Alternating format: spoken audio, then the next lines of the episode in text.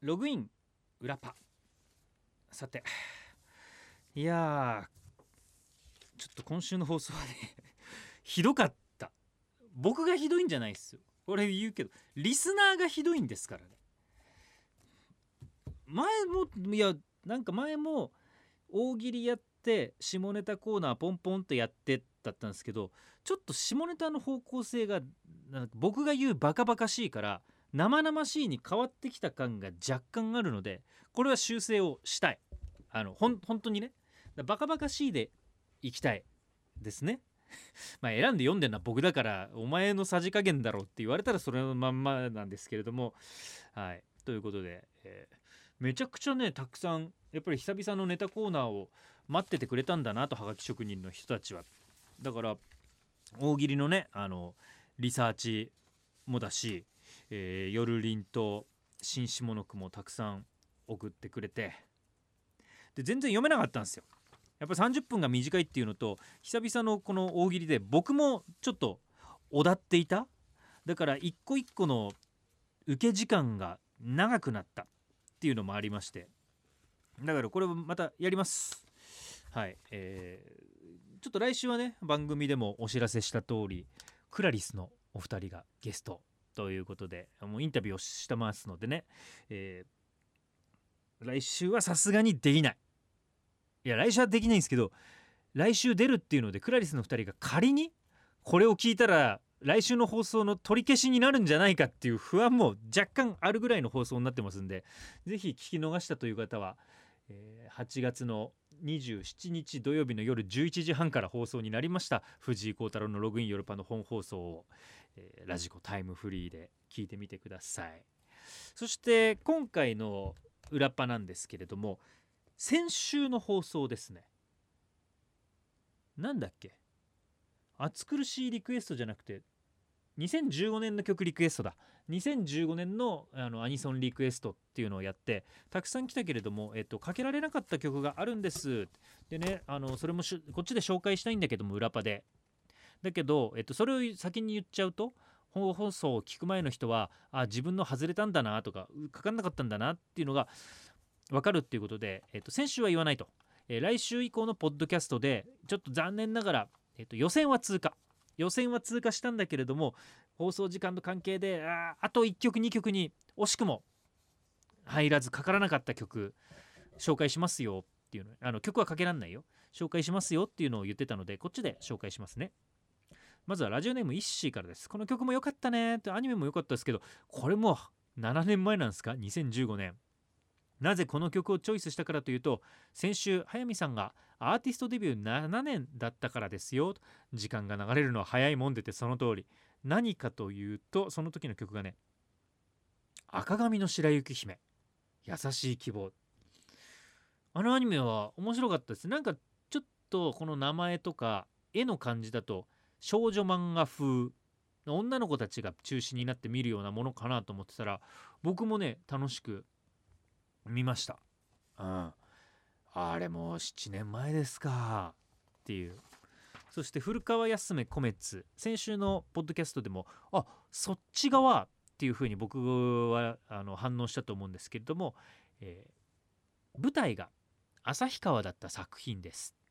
もうこの時点でピンとしてきた人はねいるでしょう。出てくる建物などが実際にあったりして聖地巡礼に行ったほど作品にはまりました。2015年中学3年生自分にとって思い出深い年でこの曲を聴くと当時のことを思い出します。日付が変わる前の夜パの放送時間あたりに聞くと身に染みますっていうはいえー、桜子さんの足元には死体が埋まっているのエンディングテーマ打ち寄せられた忘却の残響にという。エンディングの方なんですね。僕はまあやっぱりねあのアニメってどっちかっていうとオープニングの方が記憶に残るじゃないですか。だからえっ、ー、と桜川さんのオープニングがザックだったと思うんですけれども、えー、そっちの方がイメージに残ってるけれどもねっていう好きな作品とかだとより30分見終わった後の最後にかかっている曲のめっちゃしみ入る良さだ一回、まあ、ここから派生するならばエンディング曲特集っていうのはやってみてもいいとは思うんです。やっぱりなんか別にあの主題歌リクエストの時とかってオープニング限定ですよってこともなくエンディングでもまあ主題歌っていうとあれですけどもじゃあアニソンリクエストで募集したら挿入歌でもいいですしイメージソングでもいいですよキャラソンでもいいですよっていうので募集はしてるんですけれどもまあどっちかっていうとオープニングの方がかかることが多いじゃないですか。まあオープニングの方が勢いもあるしテンポがいいやつとか楽しげなやつが多い。でエンディングはま物語が終わってからなので余韻に浸るとかあとはちょっとねあのキャラソンみたいに3人4人でみんなで歌ってたりとかでもあるんですけどもエンディング曲特集っていいですね。僕の中で今パッとあの作品のエンディング良かったなっていうのを思い返すとまず1つ目がねあのコードギアスのサンセットスイッシュモザイクかけらっていうのが良かったこれあの1期のエンディング。1期の2個目のエンディングです。1, 1期の2個目のエンディング。最初がアリプロジェクト。で2期がサンセットスイッシュなんですけどこれはあの物語とあってサンセットスイッシュに切り替わるタイミングの物語のねあのまた転換点ターニングポイントっていうのがものすごく合っててよかった。でもこれはちょっとあのネタバレになるとあれなんでね言わないですけれどもぜひ見ていただきたいんですけれどもうわーシャーリーっていうタイミングですっていうはい。でもさらにエンディングいくとフリーのあのスタイル5のあのエンディングはあれはみんなで歌っててねあのちょっとおしゃれな感じ。オープニングはあの今はなきオールドコレックス。ですけれども。まあまあエンディングエンディングももう今はなきになってるのがちょっとどうかはちょっと置いといて。はい。まあまあまあまあ。ねよかったですね。今パッと思い出すのそれかな。あのあれ。三部圭さんの。僕だけがいない街のエンディングってさゆりでしたよね。あれも良かった。うん。でこう言うとちょっと落ち着いた。まあ人気が出たとか出たと「ハレハレ愉快」とかってエンディングですからね。春日の。でまあそういうのもあるけれども。うん。まあまあエンディング特集ちょっとやってみてもいいですね。えなり教信者帰宅はこれ僕が先週言ったあんまりねお色気アニメが得意じゃないっていう作品なんですけど札幌市北区から。キスおっぱいバトルといったワードの印象を受ける作品内容は置いとくとしてこの曲は擬音と反復がメインで中毒性がありますね。心に染み入るようなメッセージ性のある曲もいいですがそういったものとはまた違うメッセージを受け取れそうな曲も疲れている時などは深く聞け考えずに聴けて良いものだと感じています。2番の A メロに入る前の「行きます」というセリフも作品を考えればどこか意味深でしょうか。作詞作曲が「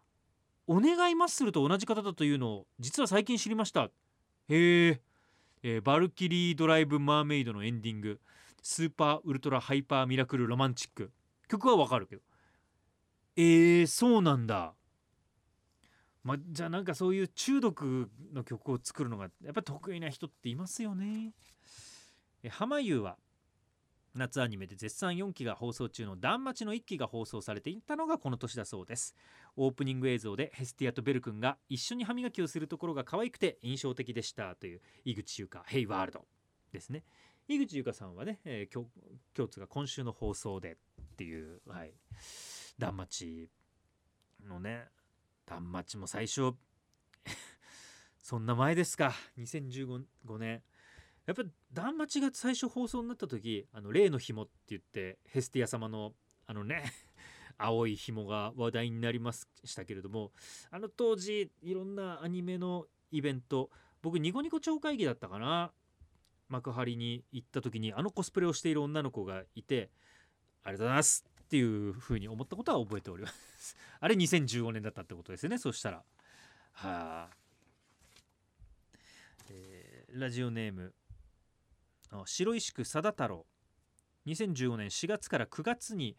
9月に放送されていた「アイカツ」のオープニング主題歌「ラブリーパーティーコレクション」やっぱアイカツってねどの年代とかのあのリクエスト祭りとかいろんなテーマのやっても一定のリクエストがやっぱり来るんですよね。この番組はちょっと前の裏パでか言ってたけどもアラフィフに人気なアニラジっていうことになったんですけれども。あ本放送の方だったかな、まあ、アラフィフに人気になって。だから相方は子供だけじゃなくて大人もしっかり見てるんですよっていうで人気なんですよと。僕が通ってない。あでも別に僕が通ってる通ってないっていうのは、えー、このリクエストが採用されるかされないかにはねほとんど関係してないですからね。リクエスト祭りの選曲っていうのは基本的には姉様がやります。であのネタ？大喜利とか下の句とかのあの選別は僕がやります。いはいでこれだ。答え合わせこれね、えー、東京都豊島区ラジオネーム国境の南から、えー、リクエストが来た曲。先週の放送をまあ聞いてもらいましょうか。僕があるところに旅行に行って現地調達してレンタカーの中でかけてた曲。っていうのがこの曲です、えー、国境の南。この曲を聴くと私のペニペニシャンがちゅっきりちゅっきりします。いやちゅっきりしねえんじゃないかな聞くだけだ。どっちかっていうとなんかうんムズムズというかねもやもやとするっていうかね。はいえっ、ー、と上坂すみれのインナーアージュですね。SOX SOX のやつですね。えっ、ー、とアニメは下ネタという概念が存在しない世界。あれこれで正式タイトル合ってるかなまあ、なんか下ネタという概念が存在しない世界はすげえつまらないですよ。みたいななんか。でそこでえっ、ー、とまあなんか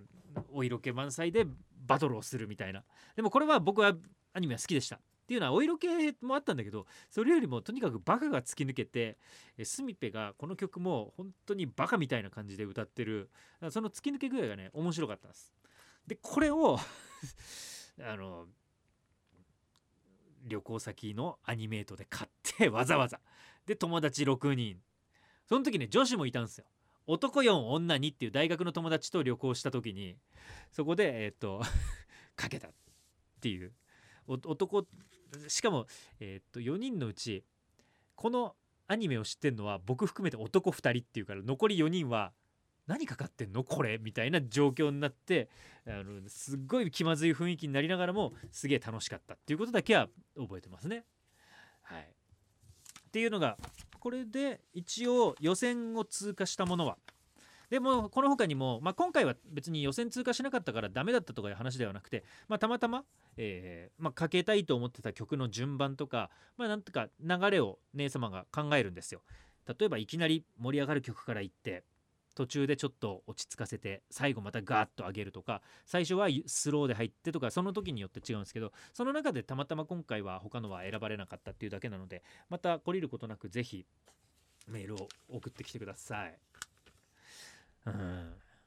だから今まで2012から始めたんでしたっけ？ヨルパが始まった年から12131415とやってあと1617181920ぐらいまで。21なんてもう最近の話なんでねやらないですけど。あと5回はなんとか番組がなくなる前にやりたいっすね。8月の終わりになってますよ。もうあと1ヶ月ぐらいで改編なんですけれども改編情報が今何にも入ってきてないってことは僕は割と楽観視をしています。でもそれはあの僕のこのコメントがフラグになる可能性はあるので何とも言えない。それはちょっとわわかん本当に分かんない。何にも決まってない。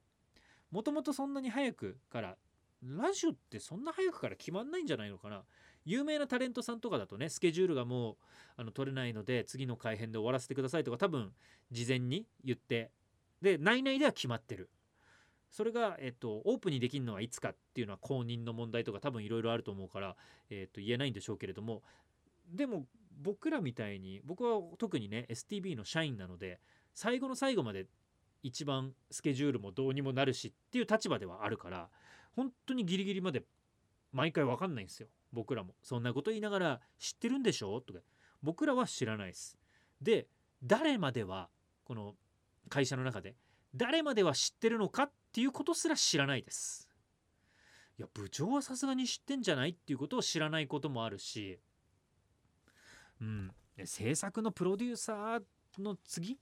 だからメインディレクターは知ってるでしょうっていうことが知らないこともあるし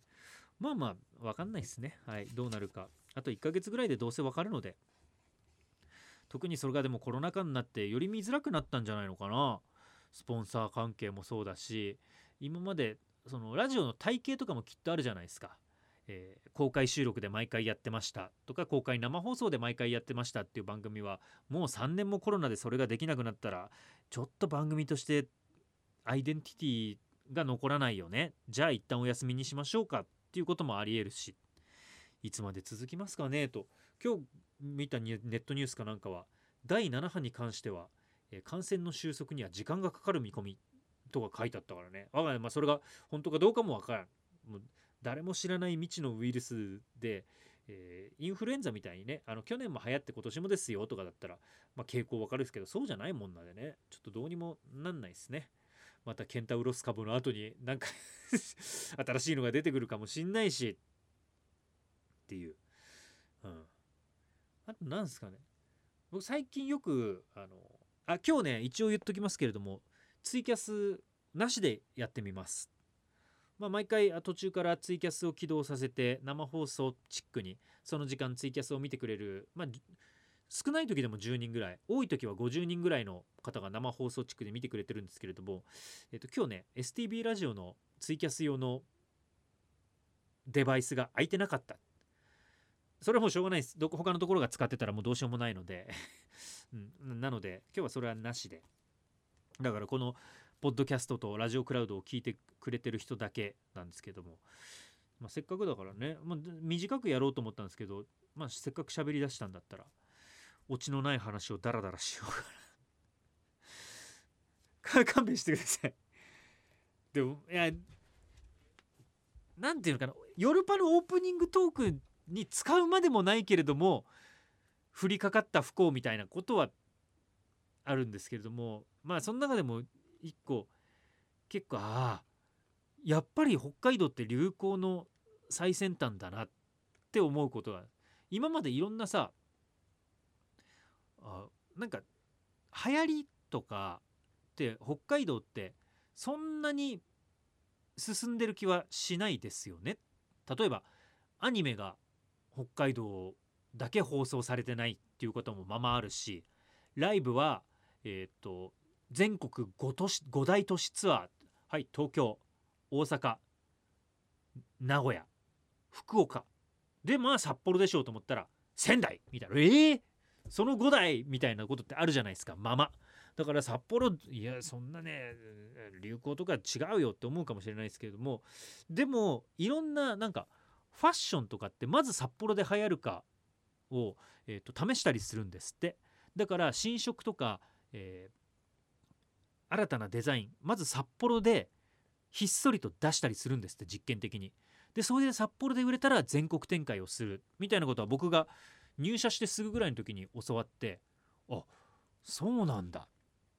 て意外と札幌ってすごいんだなでみんなそういう意味では敏感なんだなっていうふうに思ったんですよ。そんな中でもうあのその実証実験に使っていただきたくなかった残念なこと松屋の味噌汁提供中止っていう、まあ、そ僕松屋結構行くんですよ。っていうのは STB から一番近い牛丼屋さんが松屋なんです。札幌駅前通りにある。でそこの松屋行って、まあ、牛丼と味噌汁じゃないですか。で最初ヤフーニュースとかなんかで松屋牛丼の、えーと、無料でつく味噌汁の提供を取りやめってって。まあ物価高だしなと思ってそのニュースクリックしたら本当第一報みたいな時だったんですよね。えそしたら、えー、っとまだ全国的なものではなく一部地域のみでの実施となる見込みって書いてあってうわそうかこれ一部地域まず北海道じゃないところでなとまあ東京とかだよね物価も高いし家賃も高いしって思って次の日ドサンコワイド朝のニュース項目に入ってて他の人が隣で西尾さんとかが読んでたのかな？読んでるの聞いたらあれ？とお客さんの声っていうのが画面に映ってるんですよ。あれ？これ俺が一番よく行く松屋だな。っていう札幌駅前通りの松屋の前でうちのあの報道記者があの出てきたお客さんに「どうですか？味噌汁がなくなったら」っていうのをインタビューしてておいマジかよ。一部地域北海道かよ。ってなってた。でもお客さんもいや味噌汁があるから松屋に来ていたこともあったので味噌汁がなくなったら来るのうん考えますね。今日一日憂鬱で過ごしますって 言ってて。いや松屋の味噌汁で一日憂鬱に過ごす？本当？って。めちゃくちゃテレビのあのインタビューに合わせたコメントしてくれてありがとうございますっていうふうに思ったんですけれどもそのニュース流れてから5日間ぐらい僕まだダメージ受けてるっていうことは同じだ。その人のまあその人そこで食べた直後だからね。だもうなかったのかな。翌日からじゃなくてあれ今日からとかいう今日から味噌汁中心しますとかいう話だったと思うから食べていざあると思って行ったらなかったんじゃないのかな。ちょっとごめんそこの確証がついないですけど。で出てきたらそれやっぱドーンってなるよね。あれ？味噌汁は？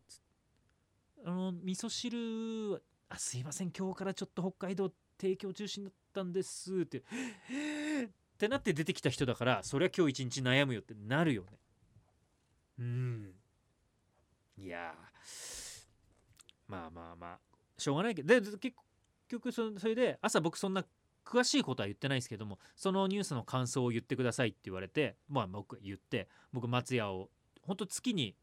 数回使うので、え、使うからまあ痛いですね。ただまあそれでも地域によって違うけどそこに関しては牛丼並盛り1杯380円。まあクソ安いじゃないですか。だから、まあ、それでもね380円っていうのがそもそも安いのであの変わらずにこれからもあの松屋食べますよっていうような風なコメントしたんですけどそうなのでね安さになれるってありがたいけど良くないですよね。とあれを380円で食えるんだよっていうまあまあそんなのをオープニングトークにはまあまあするまでではないけどもちょっと吐き出したかったっていうのでこれがじゃあ今日はツイキャスじゃなくて